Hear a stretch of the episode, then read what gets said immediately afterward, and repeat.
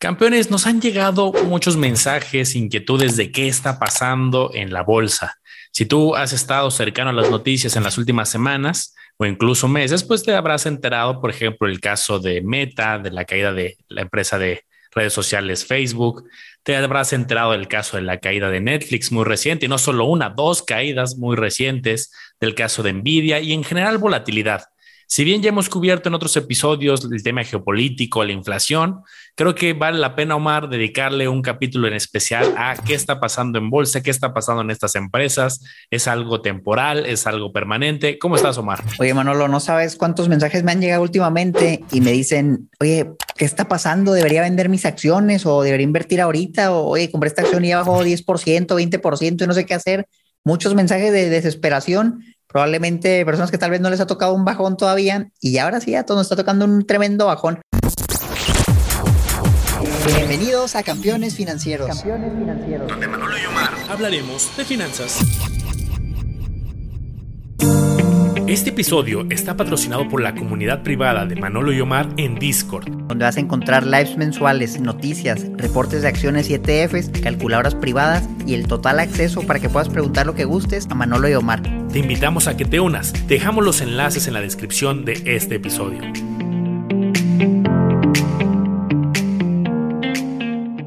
Entonces, creo que de manera gráfica, Manolo, podemos ver esto para que vean el impacto, porque una cosa es Oye, bajó Netflix, pero ¿cuánto bajó? Fíjate nada, qué locura. Este es un ejemplo, la acción de Netflix valía 700 dólares en noviembre de 2021. Ahorita la misma acción vale 215 dólares. Es una caída brutal de 60, 70% de, de su máximo histórico. Y lo que más me preocupa no es, es en meses, en seis meses, siete meses, cuando es mucho tiempo. No es la única. Te vas a ver, por ejemplo, la acción de PayPal. Lo mismo, esta acción cotizaba 300 dólares. Ahorita vale 86 un bajón también brutal de 70%. Y tú dices, oye, pues PayPal, pues ahí sigue, sigue vendiendo. Digo, no, es como que va a desaparecer la empresa. Te vas a ver a Facebook, que se llama Meta. Lo mismo, la acción casi por 400 dólares, ahorita vale 184 en, en cuestión de meses. En la pandemia se hablaba mucho de, oye, que AstraZeneca, que Pfizer, que Moderna y Moderna, bueno, lo cotizaba casi 500 dólares, esto vale 140. Entonces, estos son algunos ejemplos, pero realmente a donde voltees, te aseguro que vas a encontrar una empresa que ha bajado considerablemente. Y eso puede hacer, hermano, lo que nos preguntemos, pues, ¿qué está pasando? ¿Es, ¿Es, algo normal o deberíamos salir corriendo? Entonces, me gustaría que, que, debatiéramos sobre las ideas que tenemos, personalmente, qué es lo que estamos haciendo. Y si quieres, yo comienzo hablando de, de qué estoy haciendo yo. Desde el año pasado, Manolo, yo notaba que las valuaciones en la bolsa eran, eran elevadas. A mí me gusta mucho buscar acciones para invertir y la verdad es que el año pasado me era muy complicado. O sea, ya analizaba algo y siempre me salía que estaba demasiado caro. Me gustaba la empresa, pero estaba demasiado cara y no podía comprar. Incluso algunas posiciones yo las fui liquidando porque las compraba y subían demasiado. Eran rendimientos ridículos y no se me hacía razonable. Entonces yo dejé de invertir a finales del año pasado, empecé incluso a vender lo que tenía porque sentía que no hacía sentido. Este año se empezó a desplomar todo. Seguí invirtiendo poco a poco. Compraba y luego bajaba más. Compraba y bajaba más. Y ahorita tengo algunos rendimientos negativos en ciertas inversiones que hice este año, lo cual a mí personalmente no me preocupa, pero porque antes de eso lo analicé bien a la empresa. Antes de hablar de todo eso, me gustaría que nos platicaras tú cómo has vivido esto desde el año pasado a este año. ¿Te ha afectado por los en acciones en ETFs o qué has hecho tú? Buenísimo. Y para explicar un poco lo mío, quiero también ponerles un, eh, un gráfico igual como lo ponía Omar y de ahí ahorita les platico también un poco mi perspectiva. En una estoy poniendo que está en este caso eh, de color rojo el Standard Poor's 500, invertir a través de un ETF de las 500 empresas más grandes de Estados Unidos. Estoy poniendo también en la gráfica de color azul claro eh, la acción de Meta de Facebook y estoy poniendo aquí de color naranja Netflix. Lo que se está viendo, pues es el diferente comportamiento invertir en acciones en directo e invertir a través de ETFs. Lo que estamos viendo en resumen es, eh, hice un zoom out para que se vea como eh, la evolución de, varios meses, incluso de varios años, de los últimos cinco años. Y si invertiste a través de ETFs, pues se ve mucho más, eh, menos volatilidad. Vemos que la línea roja, que es la del Standard Poor's 500, pues va evolucionando, de repente baja, de repente sube, la caída de la pandemia y luego sigue subiendo, pero se ve de manera mucho más constante. Si vemos la de Facebook o vemos la de Netflix, pues de repente una super alegría, ¿no? como decía Omar, 2020, 2021, un crecimiento en la de Netflix impresionante. En el caso de la de Meta también, no tanto como el de Netflix, un crecimiento considerable, 2020 y 2021. Y ahorita pues una caída que incluso se borró la ganancia eh, que habíamos visto, por ejemplo, en el caso de Facebook o en el caso de Netflix de varios años. Ahorita, comparando estas inversiones, ¿cuál tiene mejor desempeño al día de hoy? en cuanto a posición final, el Standard Poor's, la línea roja. Pero si esta pregunta nos lo hubiéramos hecho a mediados del 2021 o a principios del 2021, 2020, la respuesta era por mucho, oye, las acciones están muy, muy por encima. Entonces, dicho esto, creo que es una lección importante, Omar, porque luego hay muchas preguntas que nos llegan de los campeones de, oye, pues, ¿qué es mejor, un ETF o una acción? Pues no es que uno sea mejor que otro, son diferentes. El ETF eh, vas a tener empresas que tengan mucho éxito y unas que no, y se va a diluir el efecto, es mucho menos ruido, mucho menos volatilidad. Y en las acciones, pues vas a tener tanto alegrías muy marcadas como en épocas complicadas eh, puedes tener este tipo de caídas, ¿no? Entonces, bueno, dicho todo eso, yo históricamente he invertido tanto en las dos, tanto en acciones individuales como en ETFs.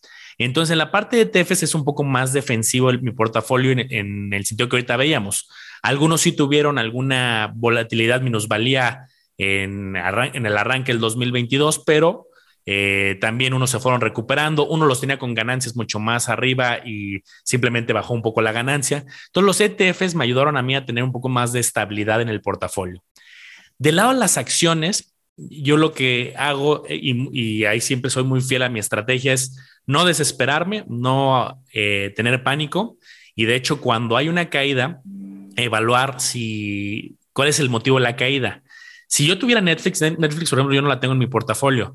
Si yo la tendría dentro de mi portafolio, ahí sí me tendría que preguntar, oye, ¿qué está pasando en la empresa? Esto no es un tema normal, una queda del 35%, es un tema coyuntural de la empresa y tendría que ver si me sigue gustando a un tal grado que eh, se vale también de repente decir, sabes que ya no me gusta la empresa y o acorto pérdidas o tal cual, eh, perdón, tomo las pérdidas o salvo que te gustara mucho, pues puedes promediar un poco a la baja.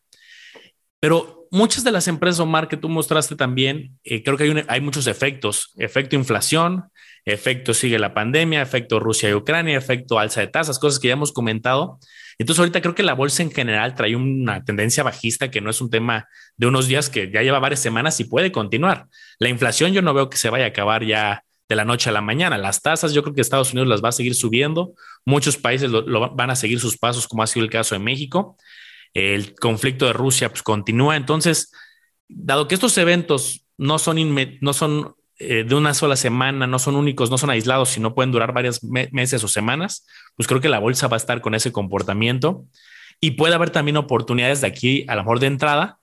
El momento nunca va a ser perfecto, Madre, decir, ¿sabes qué? Voy a comprar hoy, pero ¿qué tal si como estos efectos continúan, pues continúa la tendencia a la baja? Entonces, hay varias técnicas, alguien podría ir promediando, alguien podría hacer alguna, usar algunas técnicas de análisis técnico, ir viendo un poquito la tendencia. Entonces, bueno, ese es un poco el panorama que yo te quería platicar de mi lado y creo que vale la pena también pues, meternos mucho a, profundizar con estas empresas también para entender las caídas, que estas sí son atípicas totalmente y no solo del mercado de Rusia, otras cosas. Fíjate que me ha tocado mucho que me preguntan, oye, ¿y dónde sabes todo eso? ¿Dónde encuentras esa información? Y, la verdad es que a nosotros que lo hacemos desde tanto tiempo y le dedicamos tanto tiempo de nuestro día a esto, pues ya es natural, ¿no? Que ya sabe exactamente dónde está todo, pero tal vez alguien pues, que tiene su negocio, tiene su familia, tiene su empleo, no se dedica a esto, no sabe ni dónde buscar información, dónde salen esas noticias o cómo sabes que bajó la acción. Sé, yo quisiera, bueno, lo que le compartiéramos a los campeones, algunas herramientas que ellos pueden utilizar para mantenerse informados. Si el día de mañana una acción que les gusta a lo mejor baja, pues le llega una notificación, tengan alguna manera de saber y ya después ver qué pueden hacer al respecto. Te voy a platicar algunas que yo uso, que me gustan.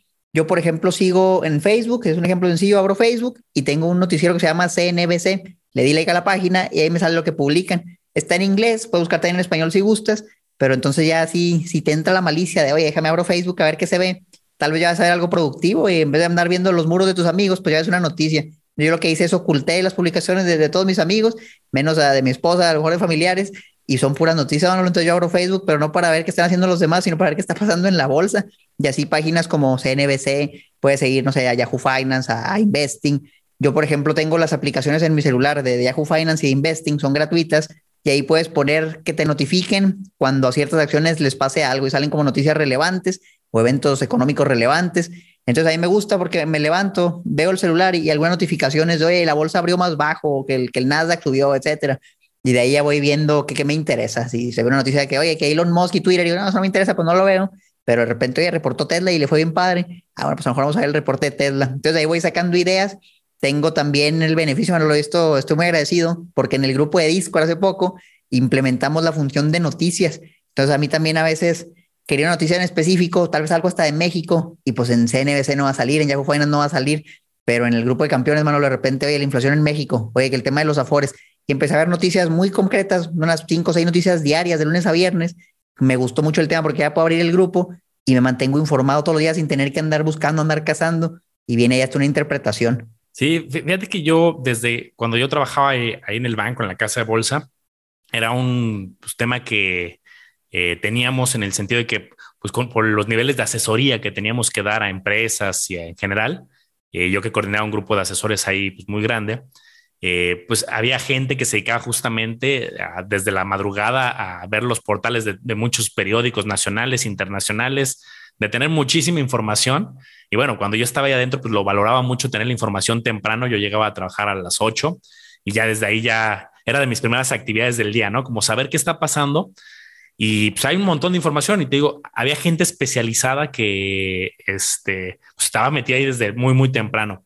Entonces, ahorita algo que implementamos aquí en lo de campeones que mencionas, pues yo quise como, y lo platiqué mucho con Omar, les platicamos aquí, pues tener algo similar en el sentido de que pues Omar y yo nos dedicamos a esto, ¿no? Y estamos leyendo las noticias eh, todos los días, estamos muy al pendiente de toda la información.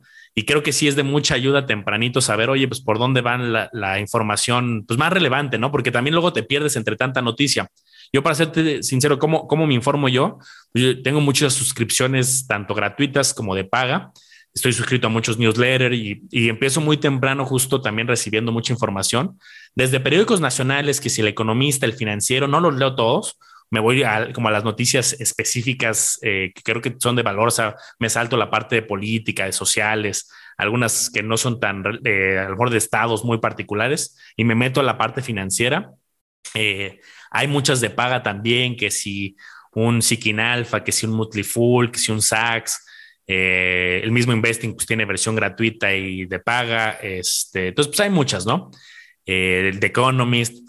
Y pues no hay de otra. Al final, creo que estar cercano, sobre todo de las emisoras que tú sigues o de las industrias que tú sigues, pues te ayuda para ir viendo si hay algún cambio y que te afecte en la toma de decisión. A lo mejor tú compraste Facebook, por, mencionar ahorita la, que traemos en el capítulo, o porque hace tres años te gustó algo muy particular por el metaverso y a lo mejor la circunstancia cambió. Eso es lo que tienes que estar enterado. Esta caída es por algo que cambió regulatorio o es por un tema interno o es por un tema de la economía, por dar un ejemplo, ¿no? Oye, Manolo, sabes, después de ver fuentes de información, a lo mejor encontramos algunas ideas de, acciones para analizar, de para analizar, pero luego llega la pregunta, sabes que ya vi la empresa, ya entendí qué es lo que hace, sé qué es lo que vende, sé cómo gana dinero y me gustó el negocio, pero no sé si lo debería comprar a este precio, está caro o está barato. Y aquí en el podcast hemos hablado de varios técnicas de valoración que puedo usar rápidamente, que si hubiera algún múltiplo. Pero quisiera que entráramos más a detalle en, ese tema, Manolo. ¿Cómo le hacemos para saber si ahorita me ponen enfrente esta acción y me dicen cotiza a este precio, la compro o no la compro? Entonces, mira, yo te compartir algunas ideas sencillas que tal vez las he mencionado, pero vale la pena mencionarlas de nuevo porque funcionan, ¿sabes? Funcionan, las, las sigo usando y si algo funciona, pues ¿para qué le mueves? Entonces, técnicas rápidas y sencillas para alguien que va comenzando tal vez conocer ciertos múltiplos, múltiplos populares o múltiplos de ganancias o, múltiplos de ventas, el famoso price to earnings o el price to sales, que es simplemente un múltiplo del precio dividido entre las ganancias. Eso te dice cuántas veces, en este caso el de las ganancias, cuántas veces las ganancias de los últimos 12 meses estás pagando si tú compras la acción o si compras toda la empresa. Mientras más alto sea el múltiplo, quiere decir que más estás pagando. Ahora, un múltiplo alto no necesariamente es algo malo, y aquí eso es lo importante. El múltiplo por sí solo no te da todo el panorama. Si tú ves, por ejemplo, un múltiplo, vamos a ir de, de 60, alguien que va comenzando puede decir, está extremadamente caro, pero alguien que ya tiene más tiempo en esto va a decir, ah, bueno, pero ¿cuánto crecimiento se espera en el futuro? ¿Cuánto van a crecer sus ventas, sus ganancias? Y tal vez si es un crecimiento muy exagerado, pues el múltiplo va a estar acorde. Por ejemplo, vean el caso de Tesla. Si tú buscas el múltiplo de Tesla, yo lo llegué a ver hasta en mil, ahorita no sé en cuánto anden, en 200, en 300. Es un múltiplo alto, pero ves su último reporte, y dijeron que van a crecer 50% de aquí a 2025 año con año. Entonces, oh, pues a lo mejor, a lo mejor no está tan descabellado ya cuando haces la proyección, o a lo mejor sí. Lo mismo con las ventas, un múltiplo precio sobre ventas. Bueno, pues te ayuda a comparar lo que vale la empresa con lo que están vendiendo. Y aquí también ves múltiplos, por ejemplo, un precio sobre ventas de abajo de uno, pues es a lo mejor para un Walmart, para una empresa muy grande que tiene márgenes pequeños, empresas tecnológicas, pues difícilmente las encontrar algo así. Entonces son múltiplos rápidos que ustedes pueden consultar en, Yahoo Finance, en Morningstar, son gratuitos en, en la misma aplicación de Investing y ya tener una idea, una referencia que si bien esos datos son del pasado, porque estás comparando las ganancias de los últimos 12 meses o las ventas de los últimos 12 meses, ya por lo menos tienes un punto de partida. Y la pregunta ahora, Manolo, es, ¿y cómo vemos a futuro? Que yo creo que eso es lo más difícil. Oye, ¿sabes qué? Pues el múltiplo está así ahorita, pero en cuanto va a estar en los siguientes 5 o 10 años, ¿cómo, ¿cómo, analizas eso? Déjame, voy, a volver a compartir la pantalla porque creo que es valiosísimo lo que comentas, Omar, y vale la pena eh, meternos a algún ejemplo por mencionar aquí un caso que es una de las que con la que empezamos el episodio, el caso de Netflix. Si me voy a ver este indicador que mencionas, el price to earnings, el precio utilidad, que cuántas veces estás pagando justo por la utilidad por acción, pues y lo vemos aquí en el 2020, pues era un múltiplo de nivel de 60, ¿no? Y me gustó justo comentabas el ejemplo ahorita nivel de 60, 64, 62, 52, que si lo comparas con muchas empresas, industrias, en, la, bolsa en general de Estados Unidos, es un múltiplo muy alto. O sea, estás pagando mucho por las utilidades. Pero lo que dice Omar es muy cierto. Cuando es muy alto este indicador puede decirte, oye, está sobrevalorado. También te puede decir, los inversionistas están pagando más por las utilidades actuales porque ven un crecimiento bárbaro en el futuro. Entonces tengamos cuidado con este indicador porque tiene doble interpretación. Entonces, bueno, aquí les pongo como la evolución gráfica de esto y pues sí, en época pandemia traía un precio utilidad de 60, 60 y tantos, cuando, por ejemplo, el promedio del Standard Poor's, pues de repente anda en unos 18 a 25, por ahí se mueve. Estás pagando 18 a 25 veces el de precio por las utilidades por acción y aquí estás pagando 50, 45, 56, 58 veces. Algo también aquí eh, voy a poner eh, un reportito, déjenme abrirlo por acá ya tengo muchas pestañitas abiertas. Ahorita les voy a poner un reporte. Vamos a ver el precio utilidad de diferentes sectores y diferentes industrias y con eso también darnos una idea de un poco de este tema de evaluación. Ahora, yo creo, Omar, voy a dejar de compartir la pantalla. Yo creo que aquí estos indicadores ayudan, pero en un determinado momento sí vale la pena hacer algún ejercicio más complejo de evaluación. Es decir, ok, ese indicador me dice que a lo mejor está caro o me dice que a futuro las ganancias pueden eh, llegar a subir. Las casas de bolsa, si se dan cuenta, campeones, luego te dan algunas recomendaciones de precios objetivo. Te dicen, de acuerdo a esta casa de bolsa, creemos que en el corto plazo el precio de esta acción puede ser de 200 o de 250 y ya hoy está en, vamos a poner en 180 y cada quien analiza, ¿no? Algo que hacen mucho las casas de bolsa eh, con estas recomendaciones de precios objetivo es tomar el corto plazo. O sea, ellos dan una recomendación del precio que ellos estiman en el corto plazo, que este corto plazo puede ser al final del año o en un año. Pero existen algunas técnicas que son intermedias que te permiten proyectar usando datos de cuál sería un precio justo, lo que se conoce en finanzas como el valor intrínseco, un precio justo, para que tú determines, oye, esta acción tiene, está por encima de su precio justo, está cerca y tengo un margen de seguridad muy chiquito, o hay una buena oportunidad. Aquí me gustaría, Omar, que me platicaras un poquito tú, tú qué haces con este tema de, de, valores intrínsecos de precio justo para también complementar un poco la idea. Fíjate, eso es bien interesante porque yo creo que es el último paso. Bueno, depende mucho. Hay personas que lo hacen al principio para ver si vale la pena analizar la acción o hay personas que lo hacemos al final después de ya entender el negocio. Yo personalmente prefiero hacerlo hasta el final porque para mí es muy difícil correr números en un Excel si no sé ni qué estoy comprando, si no sé qué están vendiendo, si no sé quiénes son la, competencia, los clientes, pero eso sí, me consume bastante tiempo prepararme para llegar a ese punto, pero cuando hago la simulación, probablemente mis números sean más acertados porque ya conozco mucho más. Entonces, eh, hay otras personas que dicen, ¿sabes qué? Es que se pierde horas y horas en hacer toda la parte cualitativa, andar viendo a la empresa y luego haces la evaluación y una que está bien cara y dices, no, pues la desecho. Entonces, hay personas que primero hacen la evaluación rápida y luego a lo mejor ya se meten a ver los reportes, los fundamentales más a detalle entonces, pues cada quien como, como busque, yo les diría, prueben ambas y vean cuáles funcionan, qué es lo que yo hago actualmente. Primero investigo bien a la empresa y al final hago los números. Me ha funcionado bien, pero no estoy en contra de ninguno ni el otro. Te voy a mostrar una imagen, campeón. Es una imagen, voy a ser muy descriptivo también, de una evaluación que hice recientemente. De evaluaciones hay varios métodos. Entonces, dependiendo de la empresa y dependiendo de los números que te ponen, no puedes usar el mismo procedimiento para todo. Por ejemplo, si tú quieres evaluar usando el múltiplo de price to earnings una empresa, pero resulta que esa empresa no tiene ganancias y no tiene flujos predecibles, se vuelve muy complicado predecir cuánto ganar en el futuro si ves márgenes a lo mejor muy variables. Entonces, a lo mejor ahí lo puedes lo mejor con otro múltiplo, tal vez el, precio sobre ventas, por ejemplo. Esta es una evaluación, mano, lo que hice hace como una semana para la acción de Netflix.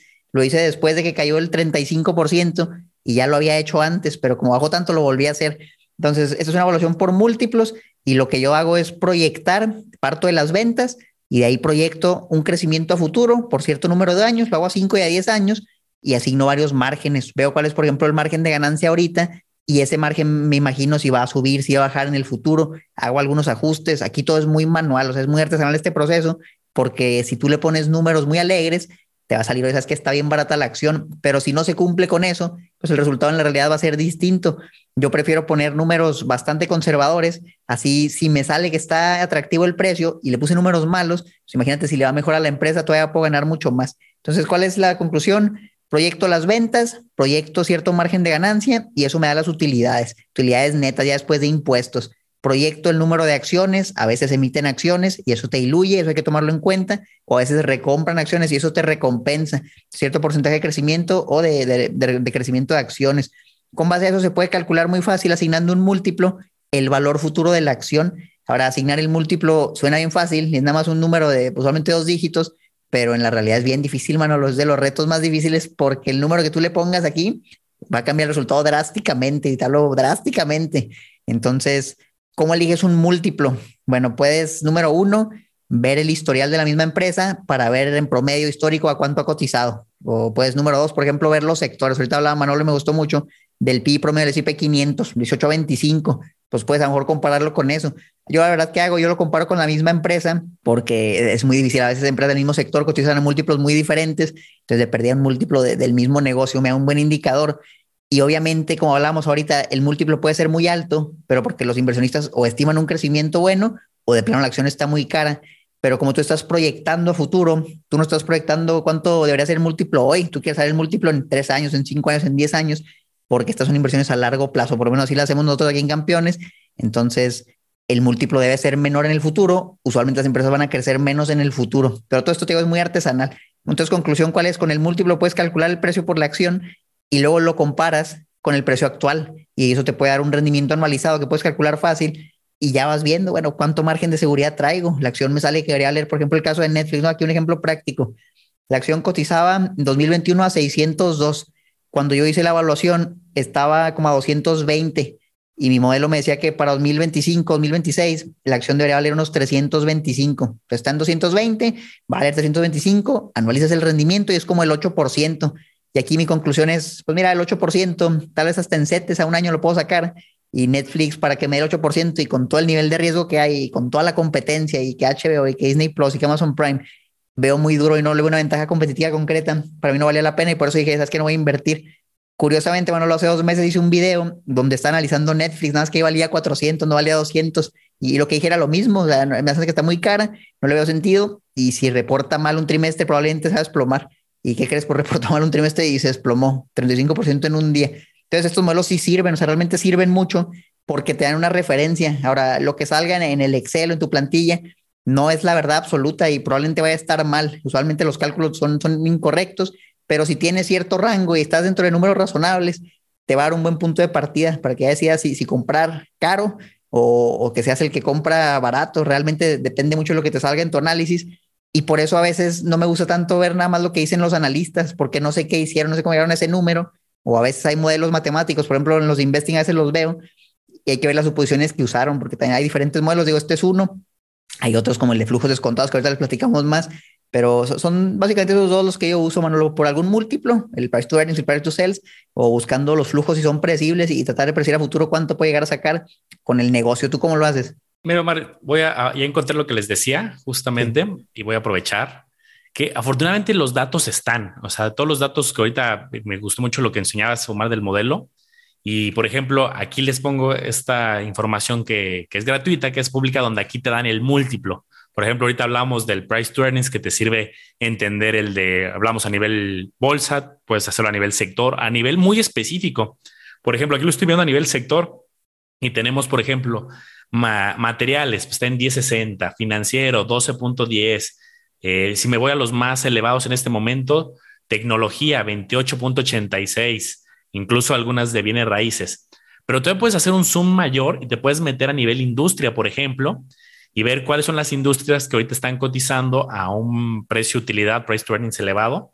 Y por ejemplo, me puedo ir a, las que tienen, están incluso ordenados de mayor a menor, y aquí hasta te lo ponen en rojo, ¿no? Por ejemplo, el tema ahorita de oil and gas, eh, petróleo, gas, el tema de, ¿qué más tenemos por aquí? Algunas energías renovables tenemos en este momento, eh, electronic gaming, o sea, tú aquí puedes ver también a nivel industria y así puedes hacer un zoom de tal modo que no te tienes que quedar a nivel sector, a nivel industria, a nivel país. Incluso tú puedes hacer un zoom mayor y decir, a ver, quiero invertir en el sector financiero y quiero comparar un poco cómo están el precio utilidad específico por las, las subindustrias del sector financiero, que es el sector asegurador, el sector bancario, manejo de activos, y tenemos acceso a la información. Lo que ahorita ponía Omar también en su pantalla, que me llamó la atención y, y les quiero comentar, son muchos datos que tenemos disponibles de las empresas en sus reportes. O sea, por ejemplo, uno perfectamente podría ver la información de Netflix y ver cómo han sido sus ventas y de ahí hacer una proyección. Ahí entra lo que decía Omar al principio, que me pareció clave. Si solamente te vas a los números y agarras este price to earnings y agarras las ventas, pues tú puedes ver, ah, pues mira, las ventas van creciendo, van creciendo, creciendo, creciendo. Y pues de, hecho, fíjense, Estamos viendo en pantalla, campeones, para los que nos escuchan por audio, desde el 2016 al 2000, a marzo del 2022, trimestre tras trimestre, pues vemos una tendencia que las ventas van incrementando poco a poco, que es aquí la barrita de color azul. Si tú te quedas con, voy a sacar las ventas y voy a proyectar su crecimiento y me voy a meter aquí a conocer el price to earnings y hago alguna simulación, te estás perdiendo información muy valiosa que es qué está pasando en la empresa más allá de los números y los estados financieros. Ahorita, Omar, seguramente nos podrás platicar mejor de ahorita esto que comentas de los videos que has hecho detallados. Pero, por ejemplo, en el reporte que salía de Netflix, yo le eché un ojo rápido al reporte, y pues creo que hay una sección que fue la que preocupó a los inversionistas. Estoy aquí mostrando en pantalla el reporte y hay una parte que, que nos mencionan que el crecimiento se hubo sobre una desaceleración bastante fuerte y que después de una década de tener crecimiento en número de usuarios por la competencia, un poquito también por el efecto de Rusia, pero también hablan mucho de la competencia. De hecho, tiene nombres aquí el report, este comunicado que sacaron. Y fíjense, tiene nombres concretos de Disney, de Prime Video, Hulu, incluso YouTube. Y ya habla de una cierta presión. Y es más, fíjense cómo empieza la primera línea Nada más voy a, enseñarles la primera línea de este reporte que está en la página de inversionistas de Netflix, que dice nuestro crecimiento, nuestro eh, tasa de crecimiento de nuestras ventas se ha desacelerado considerablemente. Entonces, si eso dice la misma empresa en, el primer, en la primera línea del comunicado, pues es una información bien valiosa para el inversionista que dice, ah, entonces la proyección de ventas ya no la voy a hacer tan alegre, ya no voy a poner como en las últimas décadas o 2020-21 que creció una barbaridad, y al cambiar esa proyección es cuando todos los modelos de muchos analistas, como este que platicaba Omar, pues tienen un cambio drástico en el precio, en la evaluación, y por eso se cae de un día para otro, como hoy vimos un 35%, que fue algo, bueno, en la semana pasada bastante eh, fuerte. No, me le acabas de dar en el mero clavo, bueno, lo importantísimo. Si tú no lees el reporte, nunca hubieras sabido eso y a lo mejor agarrabas el crecimiento promedio en las ventas de los últimos cinco años y téngale que resulta que ya no que pueden ver de esos reportes, por ejemplo, que estamos viendo uno, bueno, algo que a mí me gusta mucho ver en las actualizaciones trimestrales que ponen es el famoso Guidance o Financial Outlook, y es cuando te dicen el pronóstico de la empresa a futuro. A veces te dicen cómo nos va a ir el siguiente trimestre, estimamos esto, o cómo nos va a ir todo el año 2022. Entonces, ¿de dónde sacas números para tus proyecciones? Pues yo empiezo de ahí. Si ya me lo está dando la empresa, no va a haber un número más acertado que lo que te puede dar la empresa. Entonces yo usualmente tomo lo que está ahí como la parte optimista, porque también es la empresa lo que quieres vender y a lo mejor sale con números muy agresivos y de ahí me voy para abajo, me voy todavía un poquito más conservador. Si la empresa no pone el guidance, que eso también es muy común, a veces pues simplemente no hay manera de saber qué va a pasar, no te dan un pronóstico ellos, te puedes ir a lo mejor al pronóstico de los analistas, que eso lo publican, por ejemplo, en Yahoo Finance, ahí viene un porcentaje de crecimiento estimado en las ventas, en las ganancias, es gratis, ahí lo puedes buscar en la parte de análisis. Y lo malo es que también eso también puede estar mal. Entonces, ¿qué te vas? Pues a lo mejor te vas al histórico y ves el reporte y ves si no hay algo raro y usas algo como base al histórico. Son tres métodos diferentes que pueden usar para hacer sus proyecciones a futuro. Entonces, Manolo, son muchas cosas, la verdad, tal vez el campeón está abrumado y dice, oye, pues no manches, acabo de abrir Yahoo Finance por primera vez, estás hablando de que haga proyecciones, que haga esto, y espérate que no te hemos hablado de flujos descontados, pero la verdad es que no debe ser abrumador, o sea, la verdad es que una vez que ya lo haces varias veces, el procedimiento es el mismo. Entonces yo creo, Manolo, que nosotros podríamos estandarizar algo que hacemos en una herramienta donde tú le pones siempre lo mismo y la sacas siempre el mismo lugar y te da alguna idea, complementas eso con los reportes, que eso es algo que, en una calculadora no puedes poner y a lo mejor te va a dar un punto de partida para que tú puedas trabajar, analizar tus acciones y, evitar ser esa persona que le entró a Netflix a 700 porque tranquilamente lo pudo haber visto. Oye, el price to es de 100. Pues a ver, espérame, ¿cuánto van a crecer? Entonces, son, son algunas técnicas. A mí me gustaría, lo que si a los campeones les interesa, nos dejaran abajo un comentario. Oye, ¿quieren una herramienta para analizar acciones? Por lo menos algún método de varios que hay. Digo, son muchos, pero vamos a comenzar con uno. Uno que usemos, uno que funcione, que esté probado en la industria, que lo usen las empresas financieras. Y a mí me encantaría hacer algo así. No sé tú qué opinas. Sí, ya hemos hecho muchas dinámicas y creo que los campeones siempre nos dan retroalimentación y, y responde muy bien la comunidad. Ya saben que aquí, si nos ayudan con su like en el video, podemos aquí aventurarnos a hacer algunas estrategias y herramientas y ya les tendremos noticias de cómo eh, podremos implementarla en futuros videos, ir mostrando cómo, cómo hacemos el cálculo, ¿no? Con todas estas metodologías, que hay muchísimas metodologías eh, y creo que aquí, como bien dices, hay que echarnos clavado en los reportes, ver los guidance, ver hacia dónde va la tendencia, qué te dice la misma empresa, qué dicen los analistas. Y entre más domines tú la empresa, eh, cuando llegue una caída o una alza, vas a tener tus argumentos para tomar una decisión mucho más fundamentada. Cuando hay una caída o una subida fuerte, pues eh, entran en juego muchas emociones, ¿no? De eh, nervios, miedo, el pánico, voy a vender. Yo creo que qué mejor que dormir tranquilo en el, oye, subió y tener la, claridad porque hubo una, una alza significativa o incluso una baja y tener tu claridad de qué pasó y, qué es, hacia dónde va tu tesis a futuro. Entonces aquí si los campeones nos ayudan también con su retroalimentación y con su like, pues ya les tendremos alguna sorpresa que implementar en los próximos videos, donde podamos ir mostrando pues algunos diagnósticos más aterrizados de todo esto que estamos platicando. Bueno, campeones, pues ya vieron qué está pasando en la bolsa, ya tienen algunos ejemplos, algunas ideas de lo que pueden hacer para estar más tranquilos, para tener un respaldo numérico, que no vayan a comprar empresas nada más por corazonadas, sino que tengan un fundamento matemático. Si les gustó eso, suscríbanse abajo, sigan las redes de campeones financieros en todos lados. Estamos centrada en, Spotify, en Apple Podcast, en YouTube, en Instagram, en Facebook, hasta TikTok tenemos, hasta una página de internet, campeonesfinancieros.com. Tenemos ahí, está el grupo de Discord, si se quieren unir. Mucho de este contenido salen las ideas del grupo, porque las mismas personas que están ahí nos preguntan, oye, ¿qué onda con estas acciones? Oye, tengo miedo, ¿de dónde encuentro noticias? Todo eso nosotros lo agarramos, les compartimos información y a veces incluso hacemos videos específicos de eso por si te interesa, abajo va a estar el enlace para que te unas a una comunidad pequeña y por eso podemos dar mucha, mucha información muy, muy personalizada base a lo que nos van pidiendo. Tenemos, ¿qué más tenemos, Manolo? No, pues muchas ganas de grabar más episodios, más de 100 episodios aquí en el podcast, más de 200 videos en el canal de Manolo, más de 200 en el mío, como Marcación Financiera. Le hago los business de Manolo y nada, síganos en todos lados y nos vemos a la próxima. Hasta luego.